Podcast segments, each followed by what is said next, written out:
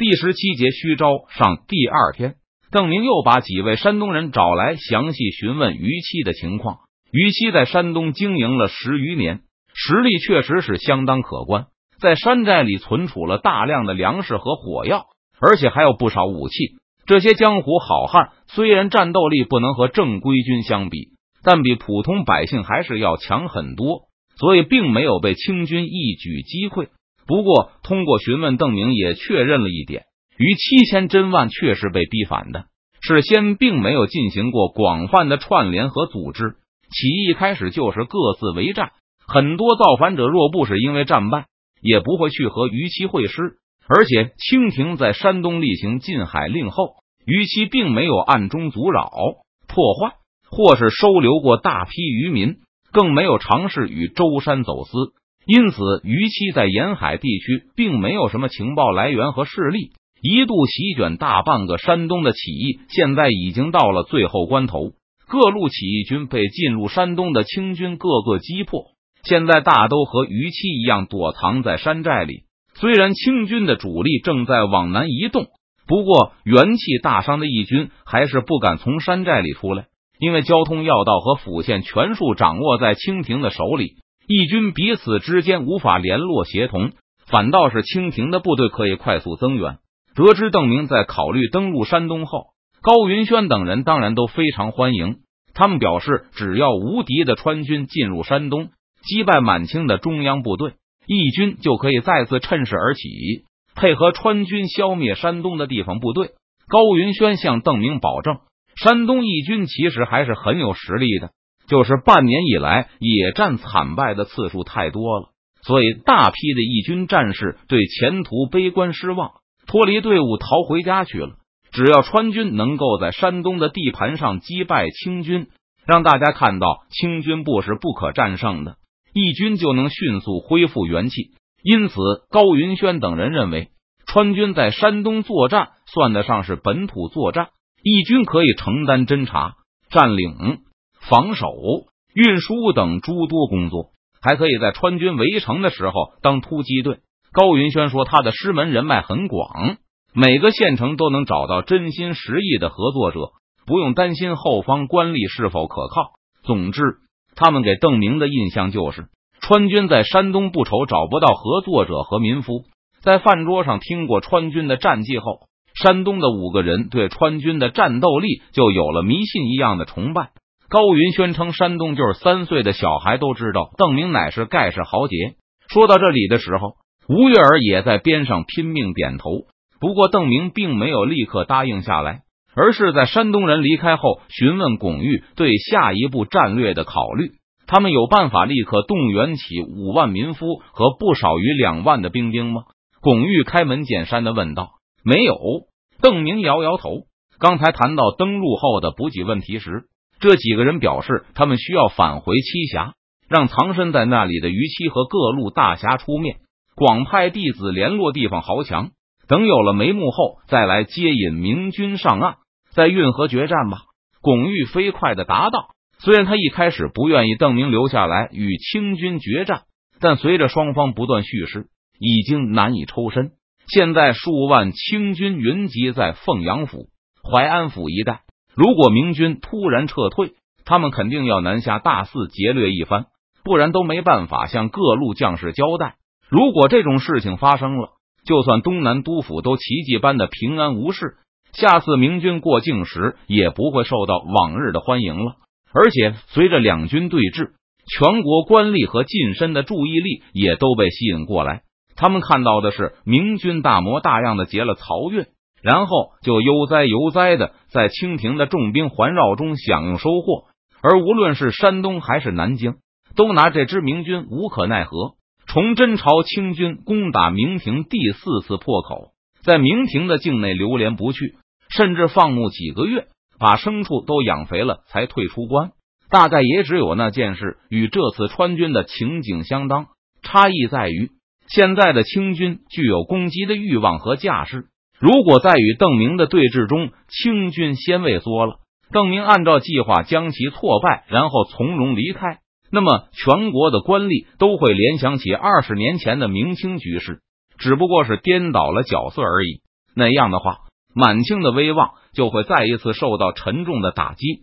更多的官员会认为，明军控制区虽小，但天下的大事依旧未定。如果我军被击退了，那么我军的形势就要倒退两年。这次轮到邓明来阐述此时决战的不利条件了。我军就算打赢了，如果损失太大，胜利的果实多半也会落到别人手里。比如蒋国柱、张长庚和南方的三藩，他们一定会笑开了花。有的时候是不得不赌，赌赢了就问鼎中原，岂有不行险而取天下的？而且只是倒退两年罢了，并不是一下子输得干干净净。巩玉认为。邓明的赌本比李自成当年还要雄厚。巩玉看到了蓬勃发展的四川，大批退役的老兵和以亭为单位的军训，让邓明不愁重建军队的问题。现在就是战败了，也可以关上奎门休养，然后找机会和满清再赌下去。若论赌本的雄厚，巩玉觉得邓明和三王内乱之前的孙可望也差不多了。战败的直接后果，恐怕就是川西的高速发展要被打断了，而且邓明也会失去补贴同盟军的能力。岂有不行险而取天下的？邓明喃喃自语了一声。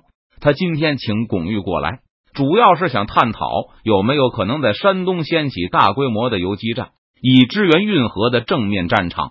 而邓明自认为擅长的是正面交锋，而巩玉则拥有丰富的游击战经验。所以邓明就问起了巩玉可否有良策？不行，巩玉一口否定了邓明的设想。山东义军已经完全垮了，他们现在只能躲在山寨里等死，根本没有冲出去和清军交锋的勇气了。要想闹出动静来，不管打得赢打不赢，至少要敢出门呢，哪怕是包围个县城什么的。巩玉认为邓明的打算是一厢情愿，山东义军已经被摧毁了。除非川军在运河上打出轰动全国的大捷，那样的话，山东义军或许还能起死回生。那些大侠起事和近身不同，近身的力量在乡间，而大侠的力量在府城、县城。巩玉认为，逾期无法形成邓明设想的游击战基础。孤江湖好汉大都聚集在城里，他们对农民的影响力远不如近身。如果逾期能够拿下几座县城，那大侠们走街串巷的，很快就能拉出一支队伍来。可是起义以来，山东义军没有拿下过任何一座县城，反倒被露营逼到了乡下山里去，就等于被隔绝在他们原来的势力圈之外。于其胸无大志，既然是造反，就别怕死啊！他和其他大侠的党羽都在各个城里，就应该收买县城的军官，直接在城里造反。而他为了安全起见。把最忠诚的弟子和徒众都拉出城，在城外打造好旗帜，编组好队伍，然后再大张旗鼓的去攻城。最初倒是安全了，但那些盟友和他有来往的陆营、彭仲都还在城里呢，就是想响应于期，他们都找不到机会。巩玉认为，在川军攻下几座县城前，于期能够给邓明的帮助非常有限，远不像那几个山东人所说。若是邓明想在山东遍地点燃烽火，那还是需要山东的近身支持。而看起来，暂时山东近身还是偏向清廷的，至少在邓明表现出足以保护他们的实力以前，不会改变中立的立场。于其固然可以当个中间人，比邓明自己去乱碰乱撞强很多，但足以击败山东清军的大军，只要一天不出现在山东的土地上。近身就不可能丢下全族人的性命来牵制清军，呼应江南的两军大决战。最重要的是，巩玉见邓明还有些迟疑，就进一步指出了山东义军的不足。山东义军的领袖是大侠，而不是近身，这实际上很危险，因为近身能号召村子里的宗族长老，领出来的都是淳朴的农家小伙，他们或许不会打仗，没见过世面。但他们服从命令，而且因为哪里都没去过，所以就会跟着族长走。这些兵最是好带，喊一声跟着读书郎走，一个秀才就能让他们心服口服。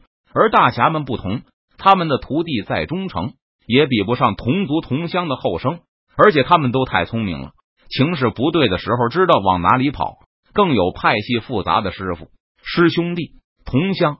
同行的关系，根本理不清。结果就是谁也不服谁。